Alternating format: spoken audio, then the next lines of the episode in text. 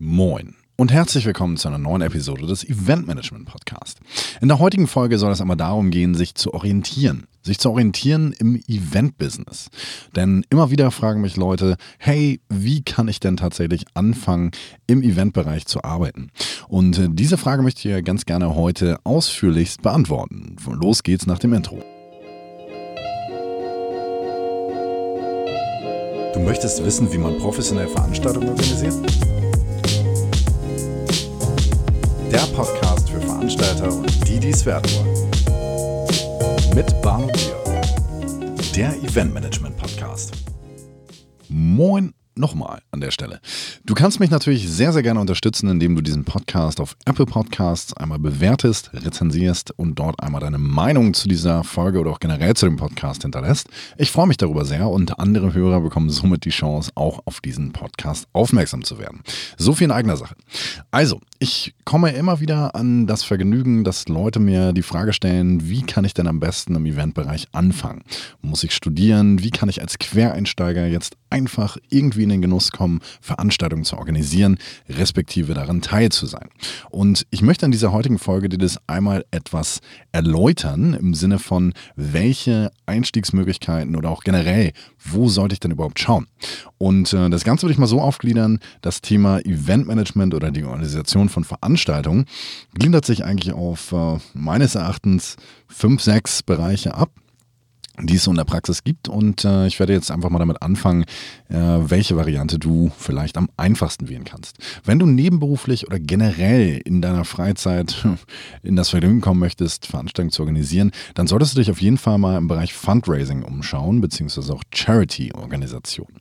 Charity-Organisationen, vor allem Vereine, haben oftmals Veranstaltungen, die sie organisieren müssen, können, sollen, dürfen. Das zum Teil gegen Spenden oder auch ehrenamtlich. Und das Schöne ist, dass man da teilweise auch mit Sponsoren in Kontakt kommt und natürlich händeringend Helferinnen gesucht werden. Und äh, das Schöne an dieser Stelle ist, es gibt äh, von, ich sag mal, kleineren Festivals über ähm, Tag der offenen Tür hin zu Sportvereinen, Tag äh, Tag der offenen Tür oder ähnlich, eigentlich immer im Sommer oder generell auch im Winter irgendwelche Art von Veranstaltung, wo man sich zumindest mal reinleben kann und vor allem, wenn das mit deinem Hobby zu tun hat oder deinen emotionalen ähm, Ansprüchen, dann ähm, emotionalen, ich meine natürlich, ich meine natürlich deinen Leidenschaften, wenn das sozusagen übereinstimmt, ähm, dann kann das durchaus Spaß machen und du kannst darüber sehr viele Leute kennenlernen, aber auch Sponsoren, die vielleicht dann auch kommerziell daran interessiert sind, mit dir zusammenzuarbeiten.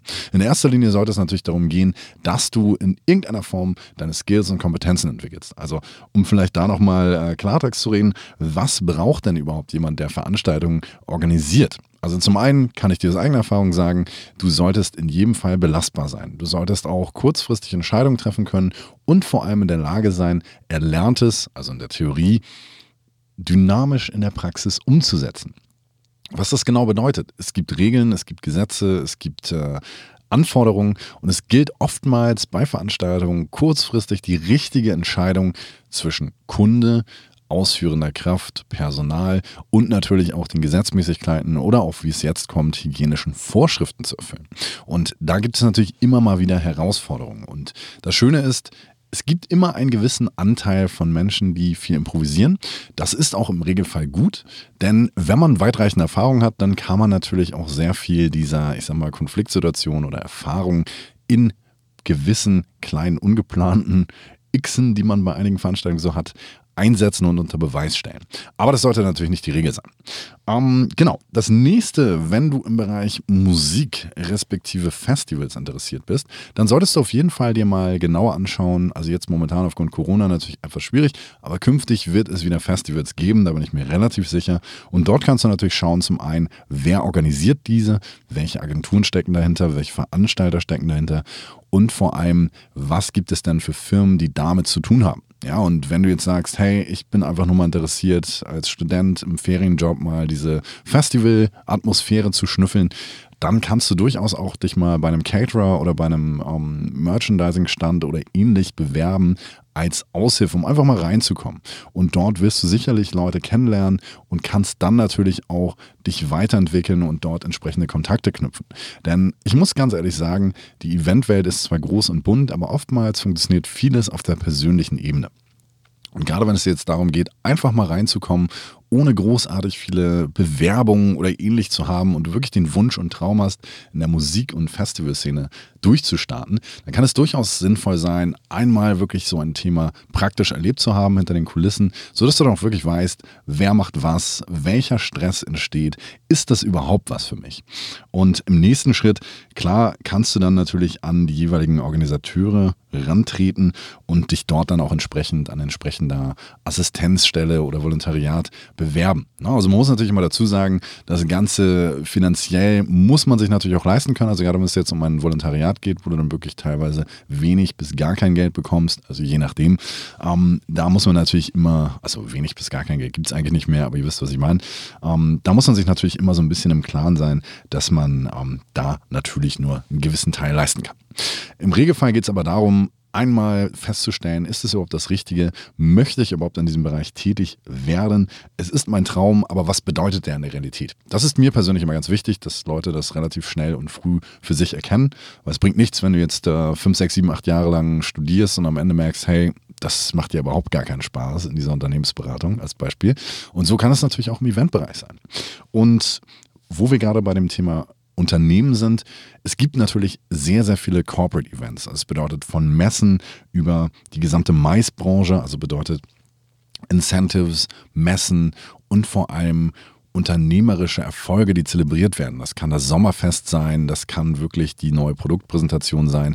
In dem Segment gibt es natürlich auch sehr, sehr, sehr, sehr viel zu tun. Das bedeutet, dort kannst du zum einen über die Marken gehen, die eigene Eventabteilung haben, kannst dich dort um ein Praktikum oder auch vielleicht als studentische Aushilfe ähm, bewerben. Oder aber kannst du natürlich schauen, was für Events gibt es denn eigentlich überhaupt? Ja, gibt es da auch entsprechende Locations, die diese öfter austragen?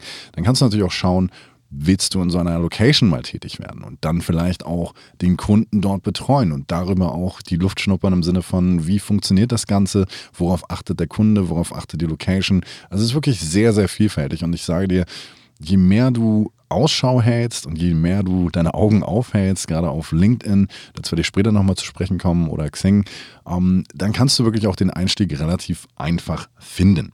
Und ähm, Businessveranstaltungen im Allgemeinen sind natürlich ähm, insofern auch gerade dominiert von großen Agenturen oder auch äh, Dienstleistern, die dann für Konzerne oder auch größere Mittelständler tätig sind. Auch da lohnt es sich mal reinzuschauen.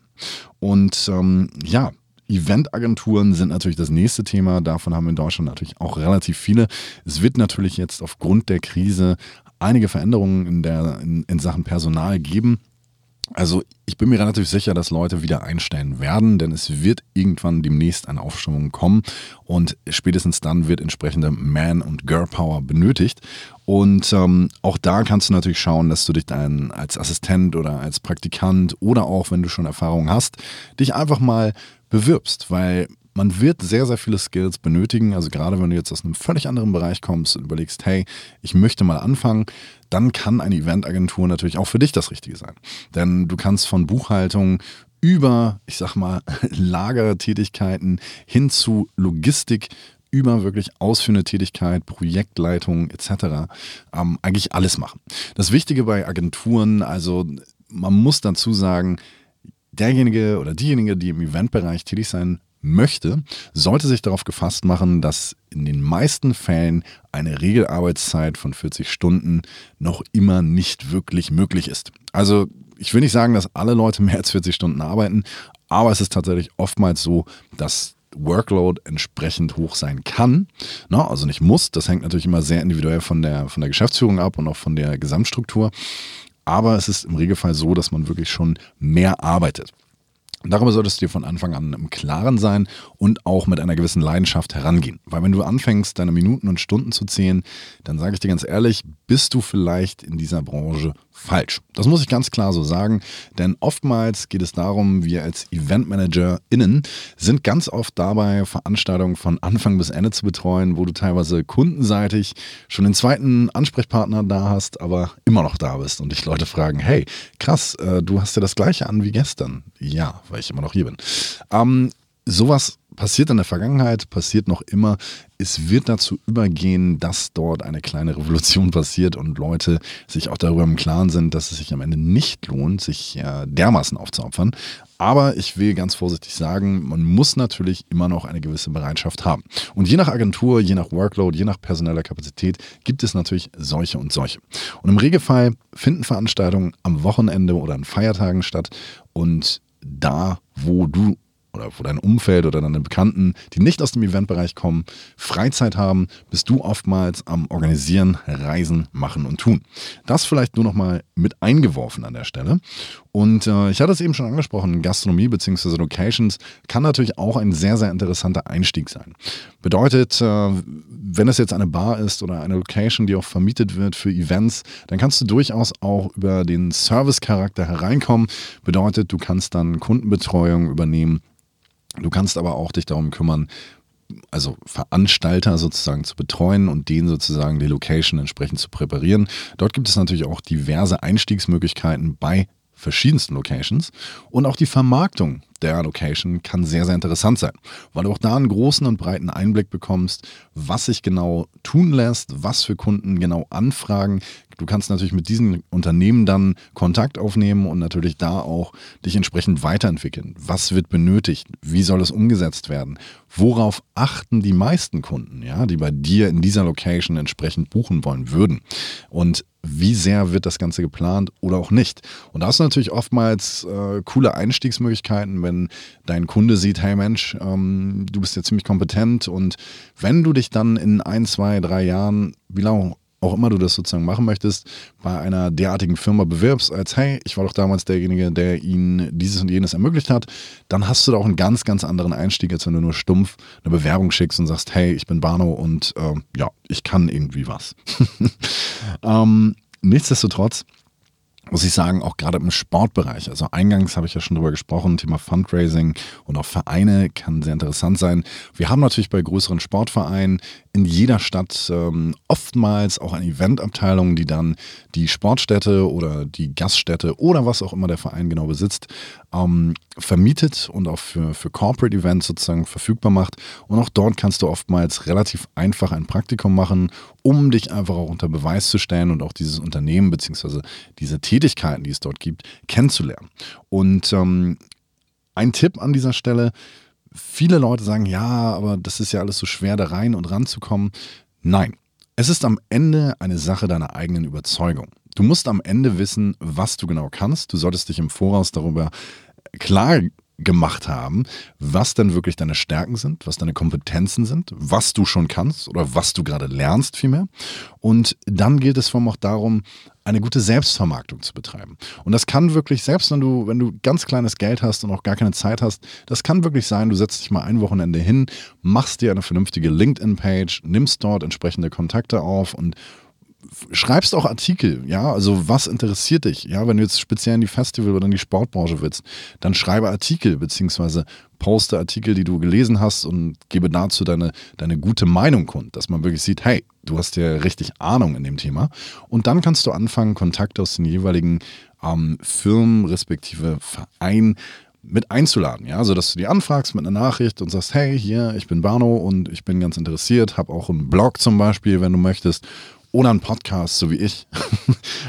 es gibt irgendwann ganz viele Podcasts. Ähm, Darüber kannst du natürlich zeigen, hey, ich bin eigentlich schon in der Lage, mich selbst zu vermarkten und wenn eine Person dich dann interessant findet, hast du es oftmals sehr viel einfacher, als wenn du einfach nur stumpf eine Bewerbung schickst. Das ist mein Tipp an der Stelle und äh, es machen natürlich jetzt immer mehr und vor allem solltest du auch an einem Elevator Pitch arbeiten. Also in 30 Sekunden sagen, was du kannst, wie du es machst und was dein Ziel ist. Weil darüber kannst du sehr, sehr schnell zeigen, hey, ich habe mir schon die Gedanken gemacht, an denen die meisten eigentlich noch knabbern. Und das, dabei ist es völlig egal, ob du jetzt Quereinsteiger bist, Azubi oder Student. Also im Endeffekt musst du dir im Klaren sein, jeder Mensch, der in einer Unternehmung, in einer Eventunternehmung vielleicht sogar steckt, der hat wenig Zeit und der hört am Tag sehr, sehr viel und sehr, sehr viele Leute mit sehr, sehr vielen Träumen. Am besten ist immer Zahlen, Daten, Fakten. Was habe ich gemacht? Was kann ich? Ja, also nachweislich. Und wo möchte ich hin? Was interessiert mich? Und wo ist meine Motivation? Wie weit bin ich dafür äh, bereit zu gehen? Und das kannst du natürlich mittels deiner ähm, eigenen Publikation und auch deiner eigenen Interessen sehr, sehr gut darstellen. Und ähm, ja, last, not, last but not least, es gibt natürlich auch andere Möglichkeiten, in die Eventbranche einzutreten. Dazu zähle ich vor allem private Events und auch Partys. Also es ist natürlich relativ einfach, in Anführungsstrichen, ähm, eine eigene Party zu veranstalten oder auch den Freunden mal bei der Hochzeit zu helfen. Also jetzt nicht organisierend als äh, Hochzeits-Eventplaner, das gibt oftmals sehr, sehr viel Streit, wenn man das noch nie gemacht hat. Eher dass du unterstützt und guckst, okay, gibt es vielleicht einen Trauredner, der Interesse hat, dass du mit ihm zusammenarbeitest? Gibt es vielleicht einen DJ, wo du ein bisschen unterstützt mit dem Booking? Gibt es vielleicht einen Club, wo du entsprechend helfen kannst? Also es gibt wirklich sehr, sehr viele Möglichkeiten in diesem Sektor einfach mal anzufangen. Also das geht auch nebenberuflich und natürlich eigene Veranstaltungen wäre so mein nächster Punkt an dieser Stelle. Denn du kannst natürlich, wenn du spezielle Interessen hast, sagen wir mal, du bist ein absoluter Eisenbahn-Fan, ja, und hast diese kleinen Miniatureisenbahnen als vollkommenes Hobby, dann kannst du natürlich auch gucken, okay, wo gibt es meine Interessengruppe? Gibt es bei Facebook oder ähnlich schon eine Gruppe dafür? Dann gründe eine, falls es keine geben sollte, wovon ich jetzt nicht ausgehe in diesem Beispiel, ähm, und suche dir Mitglieder. Und dann kannst du natürlich auch sagen, hey, ich mache jetzt Tag der Eisenbahn, Tauschfreunde e.V., nicht e.V., aber du weißt, was ich meine. Irgendein Tag, wo man dann wirklich sagt, hey, ich suche mir eine Location in einem Verein zum Beispiel, wo man für günstiges Geld eine Räumlichkeit bekommt und dann gibt es Kaffee, Kuchen, Austausch, Stammtischcharakter. Schwupps, hast du dein erstes eigenes Event sozusagen selbst vermarktet, ohne dass dir dabei jemand geholfen hat. Und wie gesagt, dieses Learning, sein eigenes Event auf die Beine zu stellen, egal ob da jetzt sieben Leute kommen oder 250, also immer die Versammlungsstättenverordnung natürlich beachten, ähm, das hilft dir immens, weil da siehst du sehr, sehr schnell, was kannst du sehr gut, woran musst du noch arbeiten, was musst du lernen und vor allem hast du eine Referenz, die du beim nächsten Mal gegebenenfalls vorzeigen kannst. Kommt natürlich ganz darauf an, wenn du jetzt in die Festivalbranche willst und dann erzählst, hey, ich habe hier einen Eisenbahnstammtisch gemacht. Ja, wird dann vielleicht belächelt, je nachdem, wie alt, wie kompetent man ist. Aber ähm, das sind so Beispiele, wo ich finde, dass man sehr schnell sehr, sehr viel lernen kann. Und ähm, das Letzte, was ich dir raten würde, weil viele sagen mir auch, hey, ich kann doch einfach anfangen, Partyveranstalter zu werden und dann damit selbstständig sein und damit gut Geld verdienen. Das muss ja möglich sein. Ja, ähm, ich kenne viele Leute, bei denen das sehr, sehr gut geklappt hat. Ich kenne auch einige, viele, bei denen es leider nicht so gut geklappt hat. Und es ist am Ende immer die Frage, wie weit ist man? Ja, also vor allem, welche Bildung, welche Erfolge hat man selber sich schon zuzuschreiben? Ich will nicht sagen, dass du unbedingt studiert haben musst, unbedingt schon eine Ausbildung gemacht haben musst, um erfolgreich in diesem Business sein zu können. Aber es wird extrem schwierig, wenn du noch nicht so viel Erfahrung hast im Umgang mit anderen Unternehmen, Rechnungen richtig lesen können, Verträge richtig erstellen können und umgekehrt und vor allem auch das Thema Steuern. Also da gibt es sehr, sehr viele Skills, die man auf jeden Fall erlernen muss, um erfolgreich selbstständig oder Unternehmer in dem Business sein zu können ne? und vor allem auch Dinge, die man beachten muss. Also gerade bei der Organisation von Veranstaltungen gibt es sehr, sehr viele Regularien, die man einhalten muss. Denn am Ende bist du natürlich als Veranstalter immer haftbar für das, was dort passiert. Wenn du zu viele Leute in eine zu kleine Fläche bringst oder die Hygieneauflagen nicht beachtest, dann haftest du im Zweifelsfall persönlich. Und darüber sollte man sich natürlich im Klaren sein. Und deshalb macht das in meinen Augen immer erst Sinn, dass man eine gewisse Grundbildung hat. Wie man diese erlangen kann, ja, man kann sich natürlich über das Internet erst einmal informieren. Es gibt Studiengänge, es gibt Ausbildungen, es gibt Praktika, bei denen man wirklich auch viel lernen kann und da vielleicht auch bei einem Unternehmen einsteigen kann für ein, zwei, drei, vier, fünf Jahre, je nachdem, wie viel Lust, wie viel Zeit, wie viel Energie du hast. Und das Schöne ist, wenn du einmal in einer Agentur, in einer Location, in einem Catering-Betrieb oder, oder, oder warst, dann ist der Sprung zu einem anderen Unternehmen oftmals sehr viel einfacher. Du musst nur beachten, die Eventwelt ist verhältnismäßig relativ klein. Also es bedeutet, wenn du da wirklich äh, sagst, hey, ich habe keinen Bock auf den Laden, ihr seid alle dumm und ich gehe dann sozusagen zu dem nächsten äh, Unternehmen, was vielleicht ähnlich tätig ist, dann wird man dich da gegebenenfalls schon kennen. Da sollte man sich drüber im Klaren sein. Aber ich will jetzt auch nicht äh, zu negativ sein. Also ich bin der Meinung, aufgrund der Krise wird es lang- und mittelfristig wieder einen gewissen Aufschwung geben im Bereich Event. Es wird eine Umverlagerung geben. Es werden sehr viel mehr verschiedene Kräfte und Talente gewünscht und benutzt. Ne? Also gerade Thema Online-Marketing, habe ich jetzt ja auch schon viel drüber geredet in der Vergangenheit. Aber das wird auf jeden Fall ein Thema sein, wo man sich neu reindenken muss. Und ich bin der Meinung, wenn du ein offenes Mindset hast, wenn du wirklich dir für nichts zu schade bist und auch Lust hast, Neues zu lernen, dann ist die Eventbranche nach wie vor das Richtige für dich. Denn Events. Man muss wirklich sagen, von, also wenn ich von mir selber spreche, ich habe wirklich, ich will nicht sagen alles gemacht, aber ich habe vieles gemacht. Und das fängt an von, äh, man kauft Teppiche und verlegt die dann auf einem Laufsteg kurz vor einem Event. Man leitet äh, ein Team von 50 Leuten parallel über Funk mit mehreren Kanälen. Oder auch, man teilt Flyer aus oder, oder, oder. Also es gibt wirklich alles, was man schon irgendwo gemacht hat. Und was ich persönlich an Skills immer wieder am wichtigsten finde, ist, dass man wirklich eine gute Art und Weise hat, mit Menschen umzugehen. Also Kommunikation ist auf jeden Fall alles. Und ähm, da muss man ähm, in meinen Augen auf jeden Fall sehr, sehr viel lernen, wie man mit verschiedensten Menschen umgeht. Also respektvoll und vor allem auch am Ende das bekommt, was man will. Denn sonst macht das Ganze natürlich nicht so viel Sinn. Ja, das wäre es an der Stelle auch von mir und ähm, ich würde mich bei dir bedanken, wenn du mir vielleicht eine kurze Nachricht zukommen lässt, an welcher Stelle du gerade stehst, beziehungsweise auch, was du jetzt aus dieser Folge mitgenommen hast.